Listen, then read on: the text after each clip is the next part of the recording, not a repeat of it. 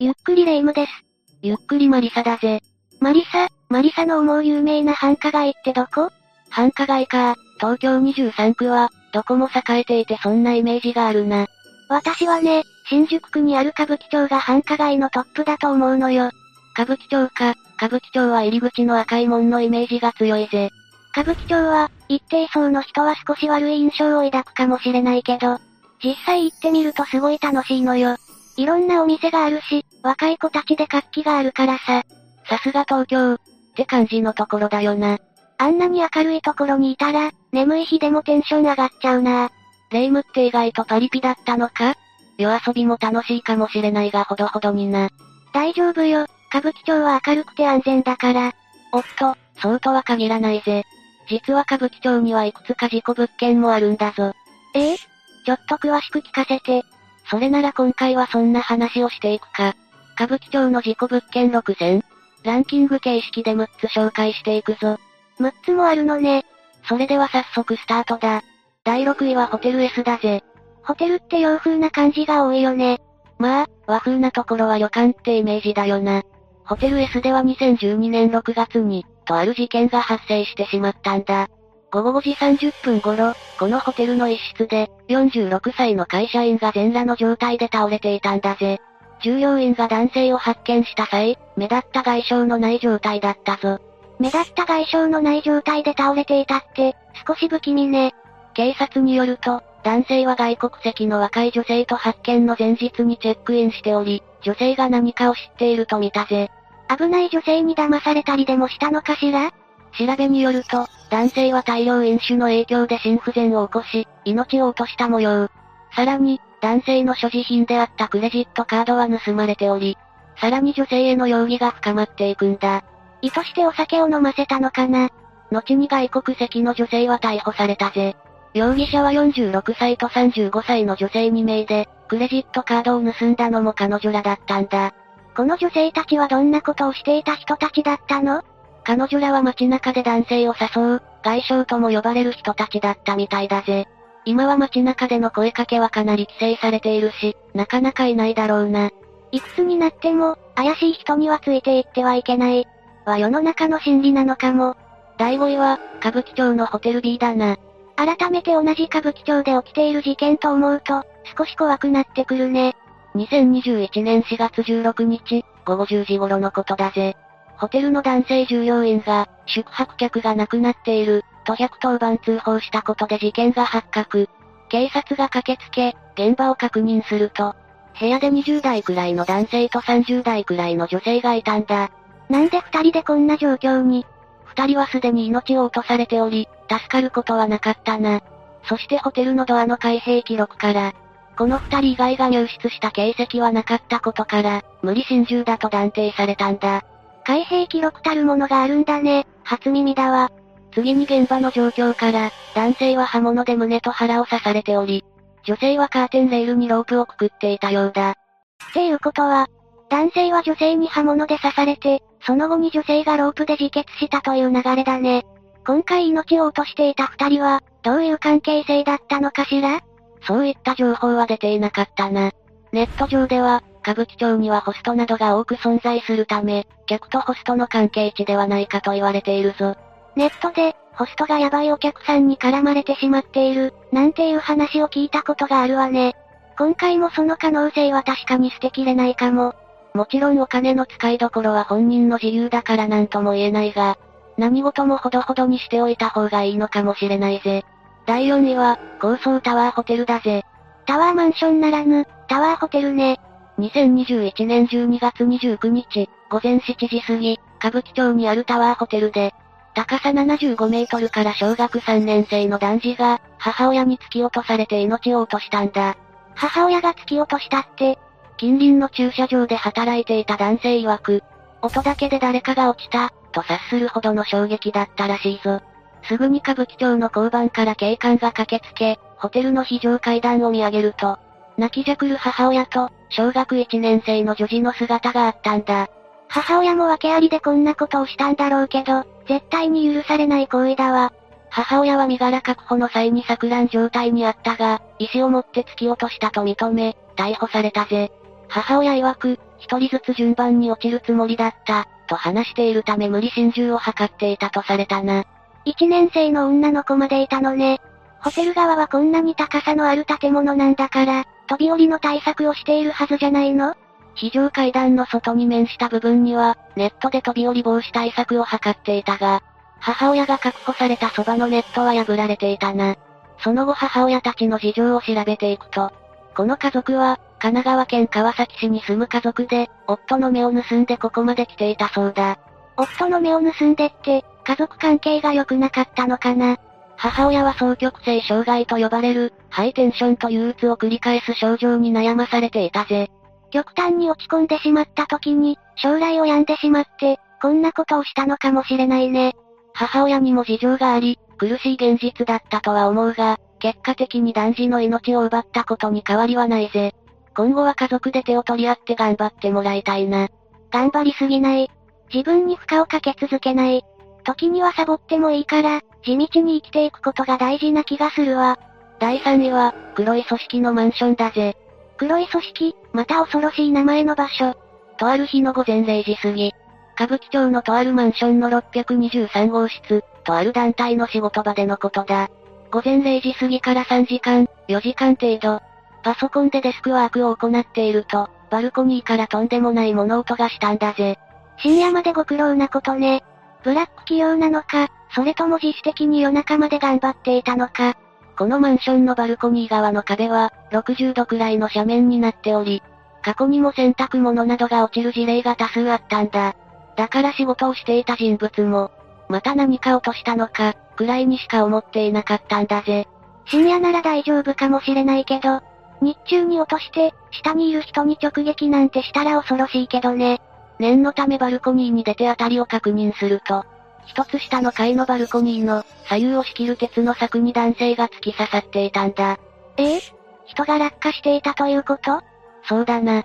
加えて落下してきた人物は、見るからに黒い組織のような見てくれだったぞ。現場の状況は一本の鉄の柵が、男性の体を貫いているという、衝撃的な光景だな。急いでマンションの管理人に連絡をし、救急隊と警察が駆けつけ、空から降ってきた男性の救助に入るぜ。その際、男性を上から引き上げるために、623号室は救助隊の活動に利用されることとなったんだ。5階のバルコニーに刺さっているから、6階から引き上げるのね。救助とともに現場検証も始まり、どうやら空から降ってきた男性は、623号室のバルコニーの手すりに直撃していたみたいだな。そして手すりで体がバウンドし、そのまま下の階の鉄の柵に刺さってしまったようだぜ。落下する人間が手すりに当たる音って、私たちの想像以上に大きそうだわ。それに、一度ボロボロになった男性の体が自分の部屋に運ばれるなんて、私だったらトラウマで寝られなくなるね。ちなみに、ここの623号室に住んでいた人物はライターさんなんだ。さらにこのマンションは、黒い組織が住んでいることで知られており、623号室の住人はそれを知った上で、黒い組織の実態をテーマに記事を書きたいがために住んでいたそうだぞ。とんでもない鋼のメンタルを持った方だったんだ。でも今回の件をいいネタ、として解釈しているのなら、相当頭のネジが外れているわよ。第2位は、歌舞伎町のラブホテルだな。これはどういった話なの ?1981 年3月から6月にかけて発生した事件だぜ。歌舞伎町2丁目内にある別々のラブホテルで、3人の女性が手にかけられてしまったんだ。3人も、かなり重たい事件だわね。まず、1人目が手にかけられたのは、1981年3月20日のことだな。女性は歌舞伎町でキャバレーに勤めていた33歳の女性だったが、後に45歳から年齢詐称していたことが発覚しているぞ。12歳サバを呼んで違和感がないのってすごいわ。ホテルでは男が先にホテルを後にするも、なかなか女性が出てこないことを不審に思った従業員が、部屋の中で彼女が倒れているのを発見したんだ。これが1件目の事件で、2件目は4月25日に発生しているな。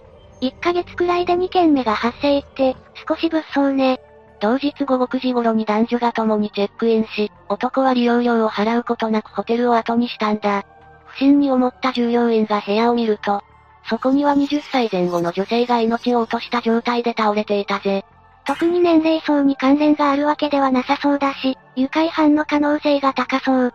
現場には女性の身元を証明するようなものはなく、犯人が持ち去ったとされているぞ。次に3件目は6月14日に発生しているぜ。この日の午後6時30分頃、男女が共にホテルへチェックイン。その後、男が先に帰ったという流れだな。この流れは過去の2件と同じ感じだね。そして不審に思った従業員が部屋を確認すると、17歳の女性が倒れていたんだ。女性の解剖の結果、体内からコーヒーが検出され、どうやら犯人と女性は、同日にカフェで落ち合ったとされているな。17歳の女性すらも犠牲になってしまったのに、未だに犯人がつかめないって。それに同じパターンで、しかも歌舞伎町内で事件が起きているなら、歌舞伎町に来た人もホテル側も、もう少し危険意識を持ってもいい気がするわ。ホテルに男女二人で訪れる客なんてかなりいるんじゃないか？その大勢の全てをチェックイン時に取り調べしていたら、どこのホテルも混み合ってしまう気がするぞ。そして、これを機に歌舞伎町内で、3人の命が連続で奪われていると、全国的に報道されるようになっていったんだ。このタイミングでやっと世間に知らされたの。さすがに失ったものが多すぎるよ。そして同年6月27日、午後11時頃、この日元ある30歳の女性と謎の男性が、歌舞伎町内のホテルへチェックイン。チェックイン後、部屋の中で男は女性の首を絞め始めたんだ。女性が抵抗すると男性は女性の現金を奪って、利用料を払わずに逃走し、未遂の状態で犯行が終了したぜ。助かったのならよかったわ。だが、その後も、この一件の犯人が捕まることはなかったな。ただ、すべての事例で共通した情報は、若い男性であること、サラリーマン風の人物であること、の2点で、事件発生が1981年だし、現在はかなり年老いているぜ。こんな凶悪な事件を起こした人がどこかで生きていると思うと、少しゾッとするわね。どれだけ愛想が良くて、風貌も良かったとしても、あまり初対面の人に心を許しすぎるのは、良くないのかもしれないな。第1位は、ホテル松木だな。ホテル松木さん、なんだか馴染みやすそうなお名前ね。現在はすでに閉業してしまっているホテル松木だが、2016年1月に火災が発生し、宿泊客であった60代の女性が犠牲になってしまったんだ。火災当時の被害はホテル松木だけで済んだみたいだが、その2日後にまた火災が発生したぜ。その時はすぐ近くのホテルと共に全焼してしまう、大きな火事になってしまったんだ。2日後って、2日前の出来事から防災意識が高まってるはずなのに、なぜ起きてしまったのよ。わずか3日間で2回も火事が起きてしまったわけだが、どちらも放火事件だとされているぞ。この相次いだ火災事件は、全国的にもニュース報道され、話題をかっさらったんだ。結局犯人はわからずじまいだけどな。これだけ派手に犯行をされたのにわからずじまいか。少し悲しくはあるね。ホテル松木にはこんな背景があり、すぐさま取り壊されると思われていたが、なかなか取り壊しが進まなかったんだ。なんでかしら？ここではかなり心霊現象の噂が囁かれているぜ。鏡張りの部屋に気持ち悪い雰囲気が漂っていたり、どこかから不審な物音が鳴っているなど様々な噂があるんだ。さらに、ホテル松木の近辺でもかなりの心霊現象が報告されており、すべての元凶がこのホテルなのではとも言われたぞ。だとしたらより一層早いこと撤去してもらいたいけど、そうとはいかないんだろうね。当時を知る人曰く、ずっと工事の告知がされているのに進んでいなかったとか、変に手をつけるとたたられるなんて話はよくあったりするわよ。かなり深掘りしてしまえば、もともと歌舞伎町自体がかつては沼地であったしな。東京大空襲で多くの犠牲者が、この沼地に沈んだとも言われる場所だから、もともと良い気が漂う場所ではないのかもしれないぜ。今思えばここまでのランキングで、県外から来た人が無理心中していたりしてるわけだし、この世を去ってしまいたいと思った時に、知らぬ間にこの場所に誘われてしまっているのかもまあ、普段は若者で栄えている場所なわけだし、一概に悪い場所ではないのは確かだな。全国から有力な霊媒師を集めて、歌舞伎町全体をお祓いするってのはどうかしら？心霊版アベンジャーズ的な物語を始めるのか。少し面白そうだが、現実的に考えると厳しそうだな。というわけで解説は以上だな。あれだけ賑やかな場所でも、こんなにひどい事件が起きていたんだね。良くも悪くも栄えている場所だから、問題事が起きるのは仕方ないかもな。おばあちゃんの家が一番安全ね。それでは今回はここまでにしよう。みんなが知っている事故物件も教えてね。ぜひコメントに書いてくれよな。最後までご視聴ありがとうございました。